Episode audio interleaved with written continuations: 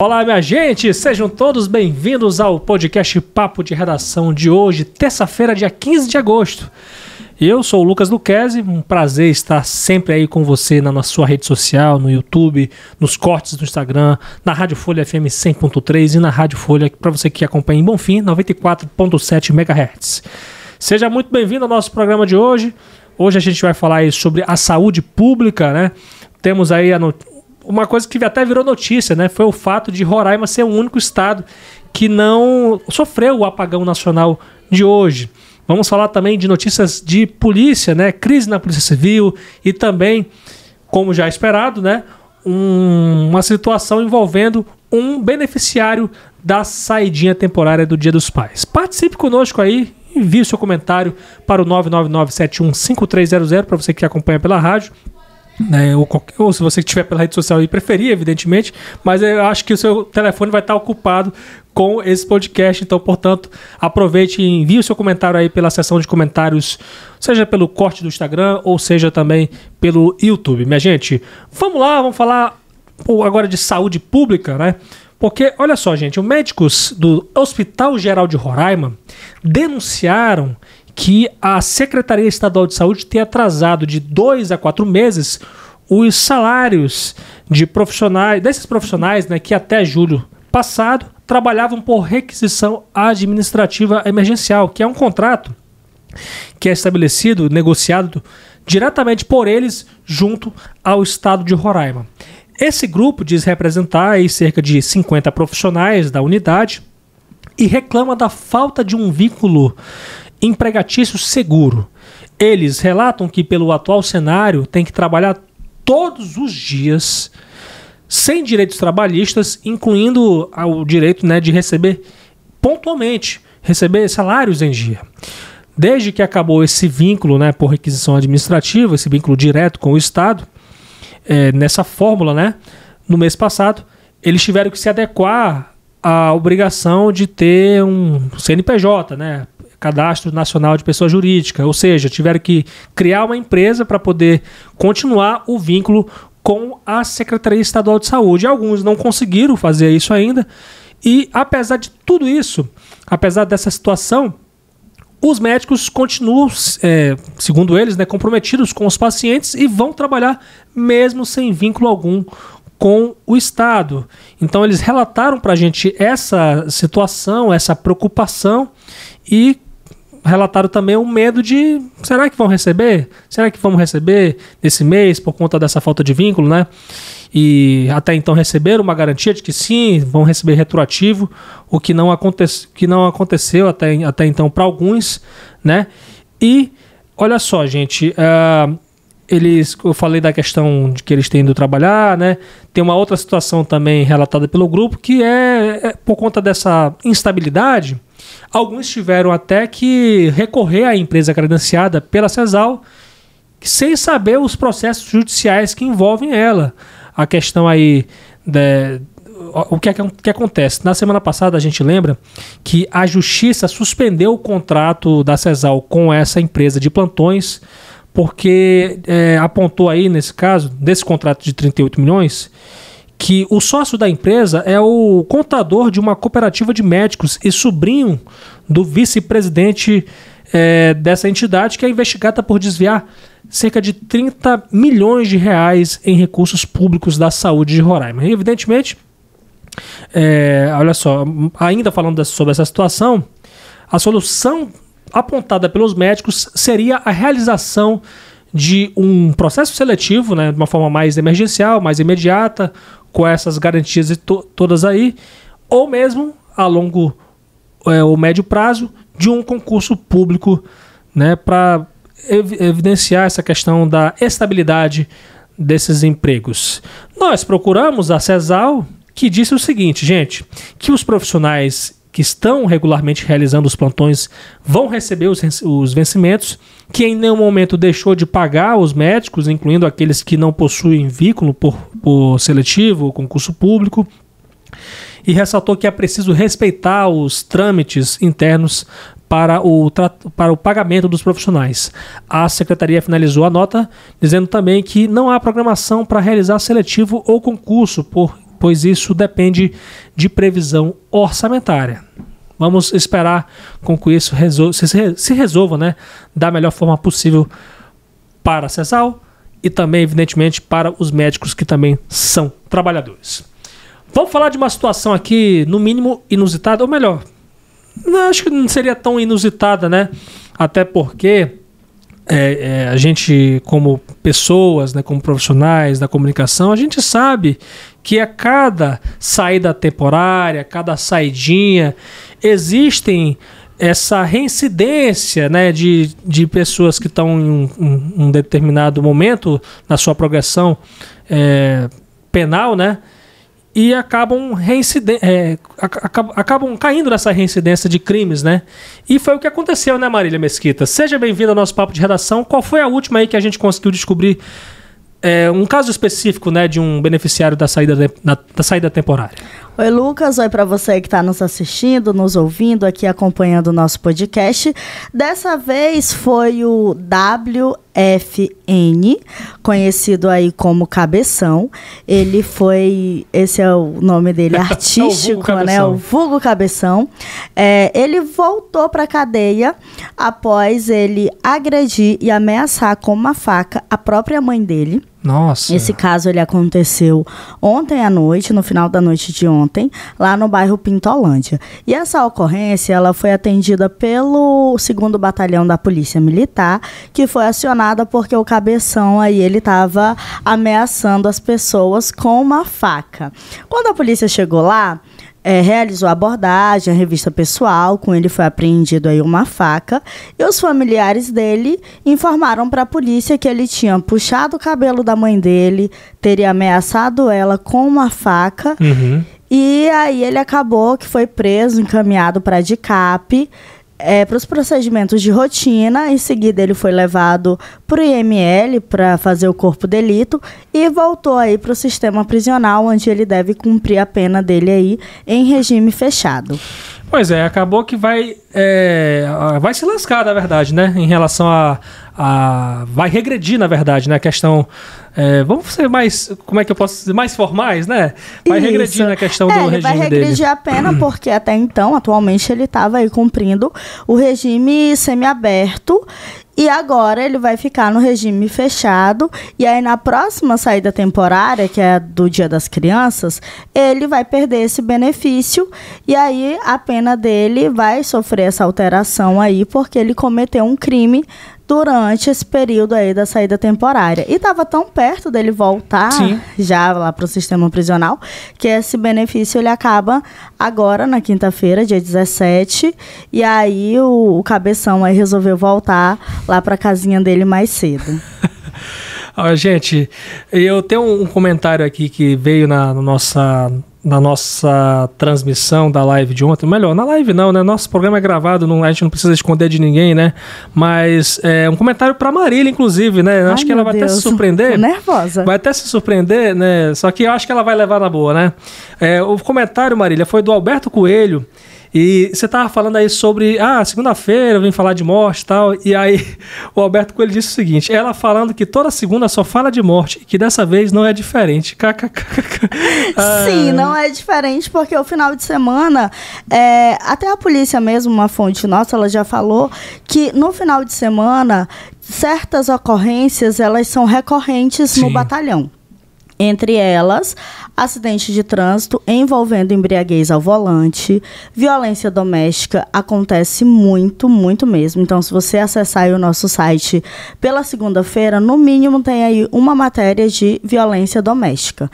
E esses casos é, envolvendo homicídio também acontece com uhum. uma certa frequência. Por que, que acontece? Porque as pessoas estão geralmente em casa fazendo uso de bebida alcoólica, algumas até misturam com entorpecentes, então sempre é danado para ter esse tipo de ocorrência. Então, geralmente, o nosso final de semana aqui, ele é bem sangrento. Uhum. E sempre quando eu apareço aqui no podcast segunda-feira, é, nas segundas-feiras, geralmente é para falar de, no mínimo, um óbito que teve aí no final de semana. Pois Mas é. muito obrigada, Alberto Coelho, pela sua participação. Continua aí Com certeza. assistindo a gente, acessando o nosso site. É isso aí, ó, Marília. Brigadão aí pela participação.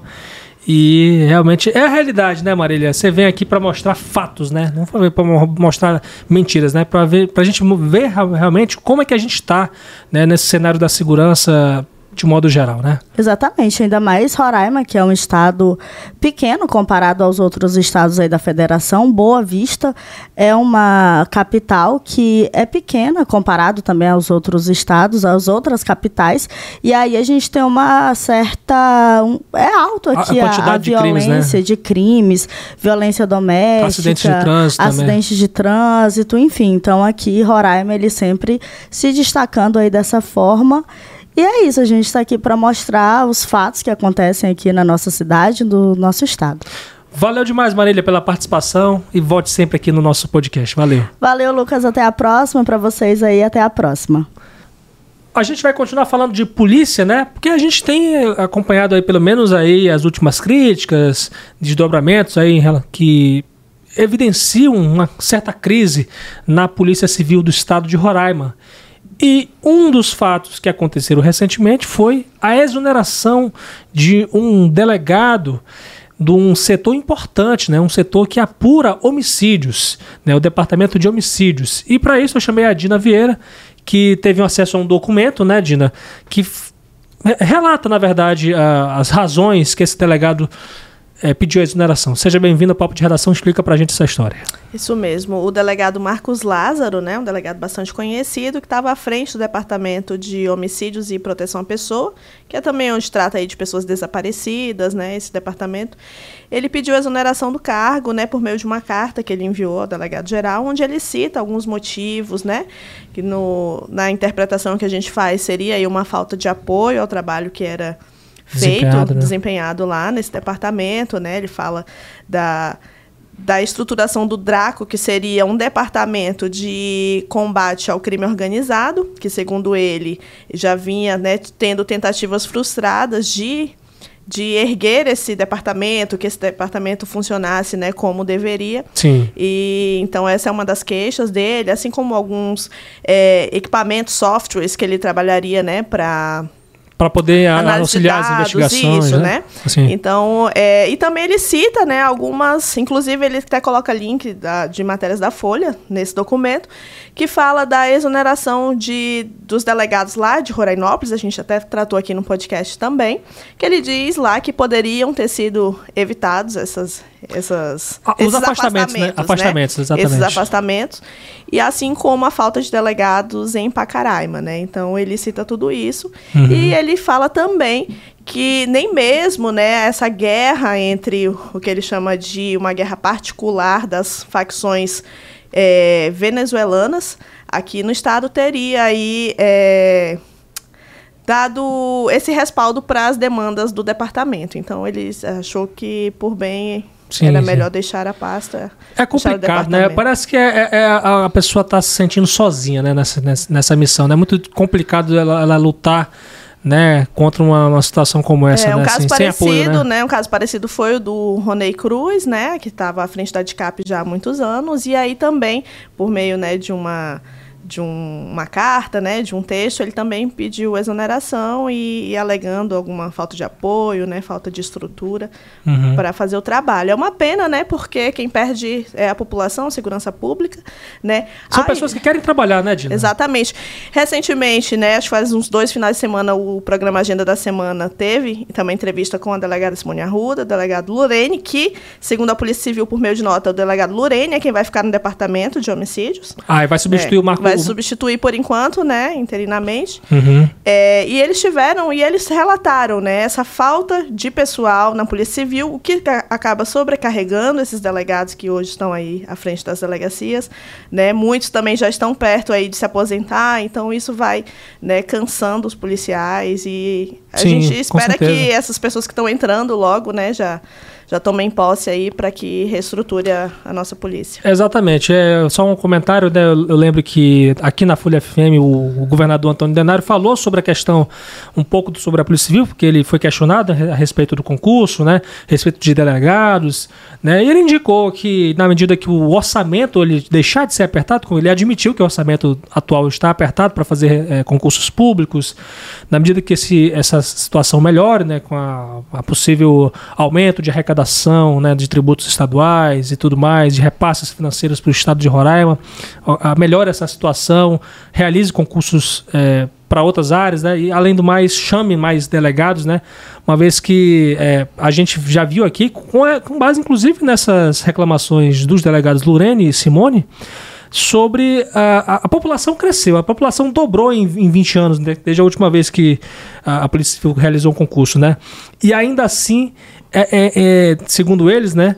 É pouco ainda demais para atender uma demanda tão grande da população. Já é, a população época, né? dobrou né? e o contingente diminuiu, diminuiu né? né? Porque alguns passaram em outros concursos, alguns se aposentaram, alguns morreram, outros adoeceram, então. Não, exatamente. Vai, vai diminuir. Pô, e para garantir a segurança, a segurança do povo, né, gente, tem que ter um reforço muito maior. Realmente a gente precisa melhorar muito. Mas agora falando sobre a questão aí. É, o que, que a Polícia Civil falou sobre esse, esse caso específico? É, a Polícia Civil, né, falou que foi um pedido do, do próprio delegado, né, essa exoneração, que demonstra aí com uma escolha pessoal dele e que o Lorene, José Lorene Júnior é quem vai responder aí pelo departamento. Uhum. Né? É, e quanto às questões relacionadas ao afastamento dos delegados de Rorainópolis, eles ressaltaram né, que foi feito um PAD, e nesse PAD foi recomendada a instauração né, dessa para investigar as condutas, uhum. e esse processo tramita em sigilo. Né? Sim. Né? É, que não é nem uma novidade, né? A gente já tinha, inclusive, já relatado tinha, sobre isso, já né? Já tinha falado sobre isso. Uhum. E aí, a Polícia Civil disse que já havia fortalecido a equipe do Draco, que a gente uhum. falou agora há pouco, né? E atendido ao pleito dos servidores, incluindo plantões extraordinários, de acordo com o planejamento e a necessidade de aplicação do efetivo. Para finalizar, a Polícia Civil afirmou que as medidas administrativas e aquisições de materiais contínuos são contínuos, visando otimizar o funcionamento da instituição, como a aquisição de armamentos, viatura, munição. Então foi, essa foi a nota aí da Polícia Civil. Pois é, a gente precisa, na verdade, é, é, não só de estrutura, né, dos atuais, né, a gente precisa de mais gente trabalhando, né, com certeza Evidentemente, né? Quanto mais gente trabalhando, né, gente, é, mais segura parece que a gente possa se sentir né, no, no estado de Roraima. Eu acho é, uma visão que eu tenho da, da polícia, da segurança pública, é de que falta pessoas técnicas à frente dessas, dessas não basta. Mais pessoas, né? Mas tem pessoas. Isso, porque eu acho que não são cargos que precisam de pessoas políticas. Uhum. Precisam de pessoas técnicas que entendam daquele trabalho e que façam ele né, de forma programada e efetiva. É, de modo geral, né? E acho que isso abarca em todas as áreas, né? Mas é isso aí, Dina. Obrigado aí pela participação. Volte sempre aqui no nosso podcast. Obrigada. Vamos seguir com o nosso papo de redação. Você está vendo essa luz que ilumina a gente? Pois é, se sinta-se privilegiado, porque o estado de Roraima foi o único do Brasil que não foi afetado pelo apagão nacional. Um apagão aí que afetou 25 estados e o Distrito Federal, minha gente. Que privilégio, né? É o dia em que os humilhados são exaltados.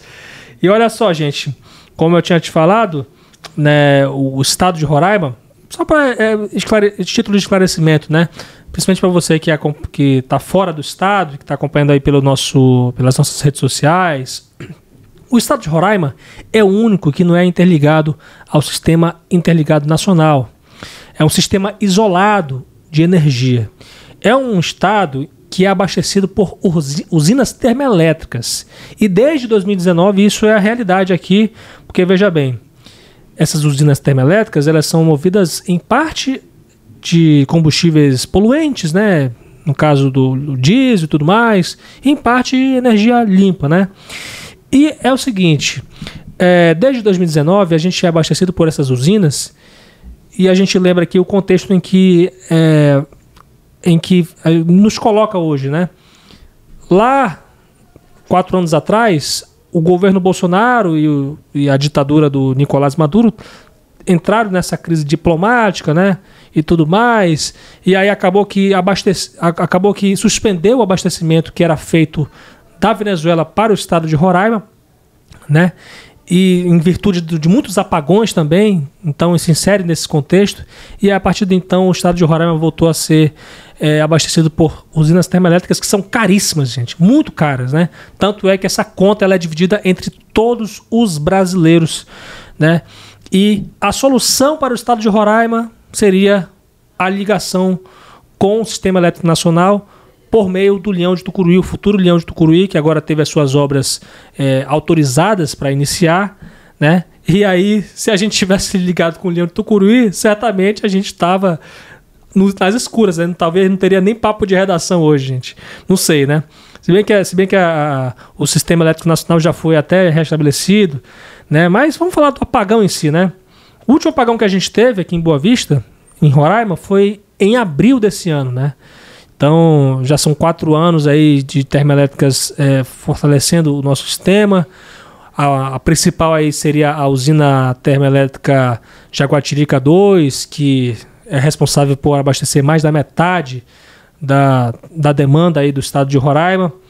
O apagão nacional de hoje, que afetou todos, quase todos os estados, né, e o próprio Distrito Federal, iniciou às 8 horas e 31 minutos da manhã pelo horário de Brasília. E afetou todos esses 25 estados e o Distrito Federal, menos Roraima, né? Ainda não se sabe as causas desse blackout. O Ministério de Minas e Energia informou que o sistema foi restabelecido por volta das duas e meia da tarde, pelo horário de Brasília. Agora imagine o prejuízo que isso está causando para a economia, que isso já causou, né? Muitos comércios que, principalmente esses perecíveis, né, que precisam ser é, de energia, precisam de energia para poder é, você conseguir conservá-los. E sorvete, por exemplo, né? carne, alimentos, né? Então, assim, o Brasil, às escuras. Ainda bem que, pelo, pelo menos aí, a gente tinha a luz, a luz do dia para iluminar, né? Então, assim, a gente hoje foi um dia que os humilhados foram exaltados no estado de Roraima. Claro que a gente lamenta aí esse prejuízo que eu acho que vai lá para a conta de um trilhão de reais que imagine quem é que vai pagar esse prejuízo, né? Com certeza todos nós, inclusive o pessoal daqui de Roraima, vai ter que pagar esse prejuízo. E olha, gente, é, vou fechar aqui com um comentário que foi feito na nossa gravação de ontem. É o comentário do Gerson Dens. Ele perguntou o seguinte: houve exclusão das famílias beneficiadas ou manutenção da assistência? Ele estava se referindo ao processo do governador Antônio Denário, que acabou sendo cassado por decisão do Tribunal Regional Eleitoral daqui de Roraima.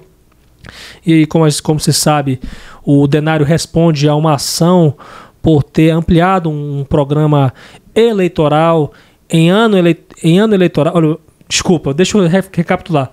Ele é acusado de praticar uma conduta proibida por ter ampliado um programa social em ano eleitoral, né? De 10 mil beneficiários para 50 mil beneficiários, né? E eu acho que a, a pergunta do Gerson Denz aqui, ela e, corresponde exatamente nesse ponto. Será que as pessoas elas vão deixar de ser beneficiadas? É evidente que não, Gerson. Com certeza não.